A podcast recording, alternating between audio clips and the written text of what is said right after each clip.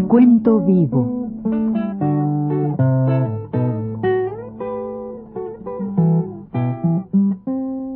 Mis décadas.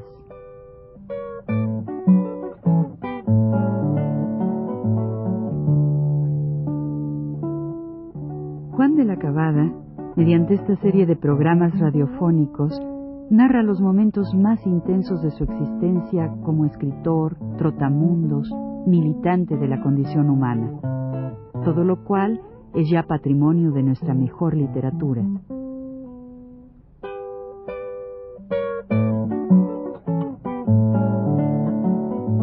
Con ustedes, Juan de la Cabada.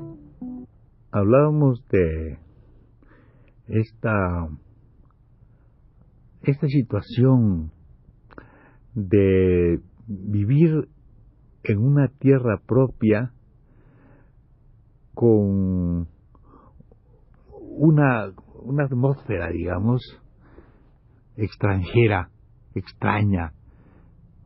Y como nosotros, como nosotros, al menos yo, yo por mi parte, sí, no sé si mis otros amigos, nunca hablamos mucho de eso. Yo voy a decir después lo que platicábamos nosotros y todos los muchachos en la escuela, pero como yo, pues sí, me sentía un poquito, como digo, o mucho, resentía yo esta, esta, esta situación en que estaba colocado, ¿verdad?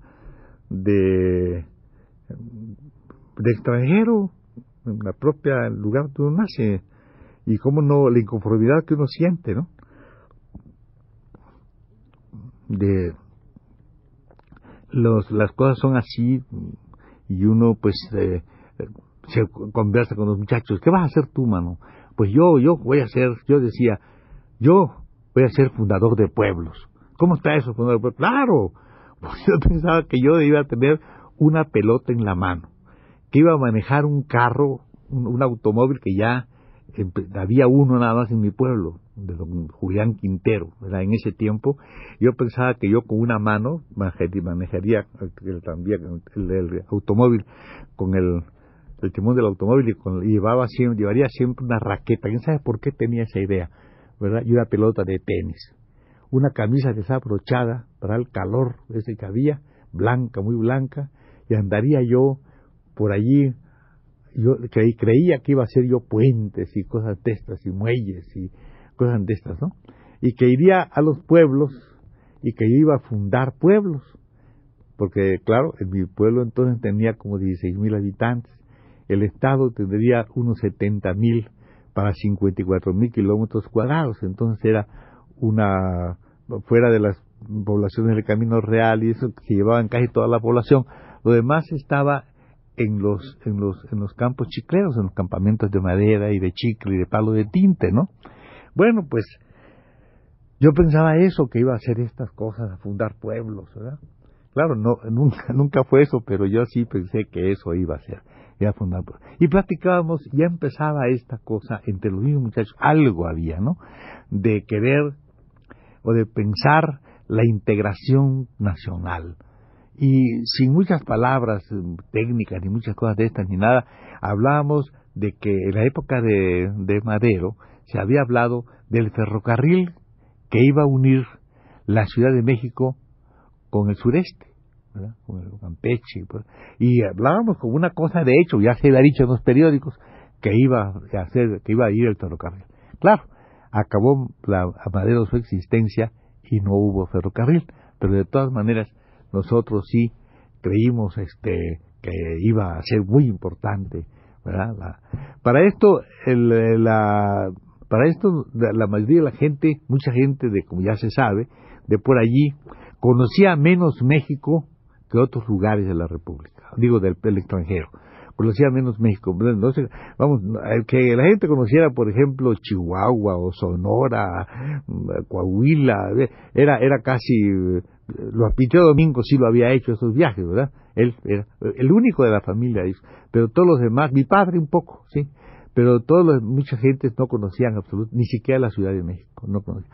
pero sí conocían algunos Europa y sí conocían algunos Cuba, por ejemplo es que cuando iban los, con los barcos, este, los barcos de palo de tinte, pues muchas veces ellos viajaban en los propios barcos que llevaban los, la, madera a Europa, ¿no?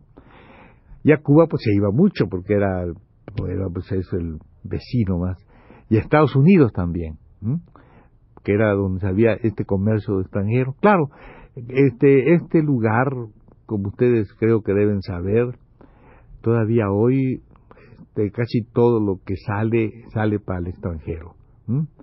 El palo de tinte, pues es el, esta, esta madera, y como la caoba también, y el cedro, todas estas maderas preciosas y el palo de tinte que sirve para, para precisamente para eso, ¿verdad? Para hacer una tintura indeleble, que es como se teñían antiguamente las, las ropas, los géneros, ¿no?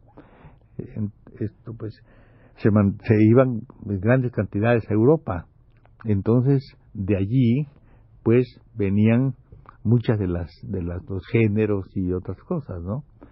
Y para los Estados Unidos, pues también iba parte de eso y mucho de la, y sobre todo la madera. Y después, como por el año debe haber sido por el del 70 en adelante, el 80 por ahí, empezó ya la explotación en gran masiva, digamos, del chicle. Ustedes saben lo que es el chicle. El chicle, como saben ustedes, es una viene de una de es, el, es una una resina, digamos, es el látex, el látex de, de, lo que se llama el chico zapote, ¿no? que se llama, en, en, es una palabra, chico zapote es una corrupción de náhuatl, chico zapotl. Y el chicle, como también saben ustedes, es de lo origen es cicli, cicli, o sea, chicle, ¿no? Bueno, esto, esto esta goma se mascó naturalmente entre los indígenas, ¿verdad? tanto de, de, los náhuatl, o gente muy ligada a los náhuatl, digamos, en Veracruz, lo que se llama Tuxpan, toda esa región se mascaba muy chicle, y en mi tierra también. Se hacía entonces, según me cuentan, se me contaban los viejos, se hacía este chicle, el que llama un chicle, digamos, de, de primor, ¿no? Canastitas, este, abanicos, eh, estas, estas cosas, ¿no? Eh, figuras, animalitos que se mascaban, ¿no?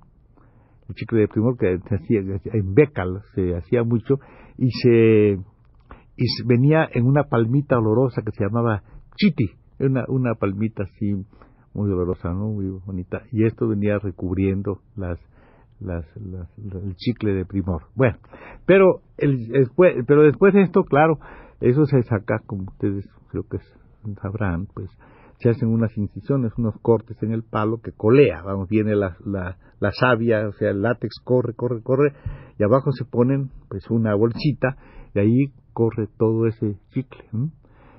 Estos van ahí cantidades de gentes que van a trabajar a eso, trabajan ocho meses, así empiezan el, en el tiempo de agua, trabajan estos amigos y eso que sacan lo controlaba entonces dos compañías norteamericanas, una que se llama la se, se llamaba, entonces todavía existe, pero creo que ya no, pues, pues se llamaba la, Mexican Exploitation Company, o sea, compañía de explotación de mexicanos, Mexican Exploitation Company. A los gringos les daba mucha risa el nombre, Mexican, también podía ser compañía mexicana de explotación, realmente mexicanos son mexicanos, ¿no? O, mexicanos, Mexican Exploitation Company. Y la otra es la Wrigley, la Wrigley Company. Estas, pues, la, entre las dos se, casi todo el chicle que sale de esta, salía de Campeche y de Quintana Roo, que son los lugares que más producen, pues iba para Europa. Esto, esto se hace después de que las compañías norteamericanas acaban con toda la madera de, Chico Zapote que se da en Tuxpan, porque es cuando primero se empezó a explotar el chicle, es en Tuxpan. Según se cuenta, lo vamos a contar aquí también, ¿verdad? Porque posiblemente mucha gente no lo sabe, otros sí lo saben, otros no lo saben. Según se cuenta, esto, la explotación del chicle se deriva de una, de una relación que tuvo don Antonio López de Santana con un secretario suyo que se, llamaba, se llamó James Adams, de aquí Chicle Adams, se llamó James Adams. Se conoce que, eh, bueno, después de, la, de que Santana está tratando de saber con quién se coloca, según parece. Pues con Juárez, no imposible, con los franceses contra Juárez, un imposible. Entonces trata, ya cuando, cuando es visible naturalmente el triunfo del juarismo, entonces él trata de colocarse con los gringos. Hace su viaje a Cuba y después se va a Estados Unidos. Y en un, lugar que se llama Staten Island, que entonces debía ser un lugar bastante rural. Allí vivió él, cerca de Nueva York, haciendo sus gestiones con algunas gentes de Washington, iba muy a menudo, pues eh, tratando de decirles cómo va a ser un indio presidente de México, ¿verdad? ¿Qué es eso? Yo, que estaba ofreciendo el tipo venderse por ahí.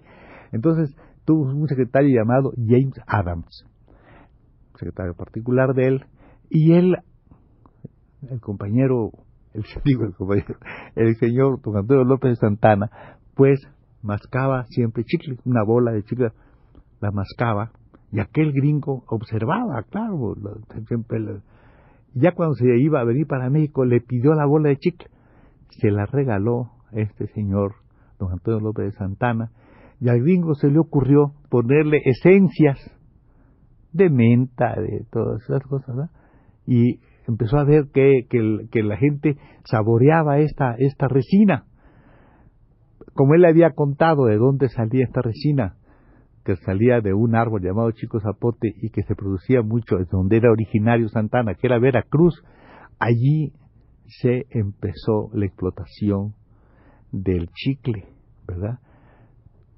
Y claro, fue tan, tan ruda la explotación, tenía una gente que se llamó allí don Roberto Boyd. Es una historia larga. Yo empecé a escribir esto porque un día voy a hacer la novela del chicle, ¿verdad? Pero bueno, aquí cuento así, hacia lo, a la ligera, de ahí esto, porque esto es lo que, lo que está importando ahorita, saber cómo vivíamos nosotros y cómo seguimos viviendo, mandando toda la riqueza del país fuera y viviendo de esta manera como un país de tercer mundo. ¿no? Entonces, la, la cosa iba y, y para Estados Unidos y claro, llegó un momento en que ya no tenían más madera que, a que sacarle, porque el, chicle, si, si, se, si no se hacen rodales, es decir, si no se deja descansar la, la planta, pues acaba muriendo, ¿no? Le sacan todo, todo, toda la savia, todo el látex y, muere. Entonces empezaron a explotar los, los, los, terrenos de Campeche y de Quintana Roo. Y de ahí viene esta otra gran riqueza, digamos, del país que deja muy poco en salarios a los trabajadores dinero suficiente o un poco más a los que se llaman contratistas, ¿verdad? Que entregan naturalmente toda la producción a la compañía norteamericana, que se llamaba la Mexican Transportation Company. Hubo varias. Estaba la Mexican Transportation Company, la Campeche Team, la Laguna Corporation en Ciudad del Carmen, la Mexican Golf, una serie de empresas a quienes algunas de ellas, muchas de esas empresas, tuvieron grandes latifundios, grandes concesiones llamadas, que le dio el porfirismo, de cientos de miles de hectáreas. Claro, este, aquí vamos a dejar un poquito esto. Lo vamos a dejar para la siguiente vez que empezaremos con esto y hasta la próxima. ¿eh? Gracias.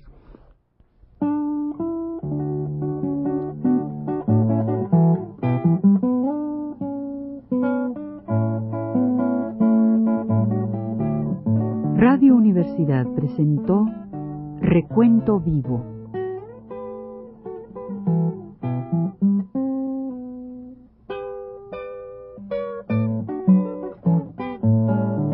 Mis décadas por Juan de la Cabada.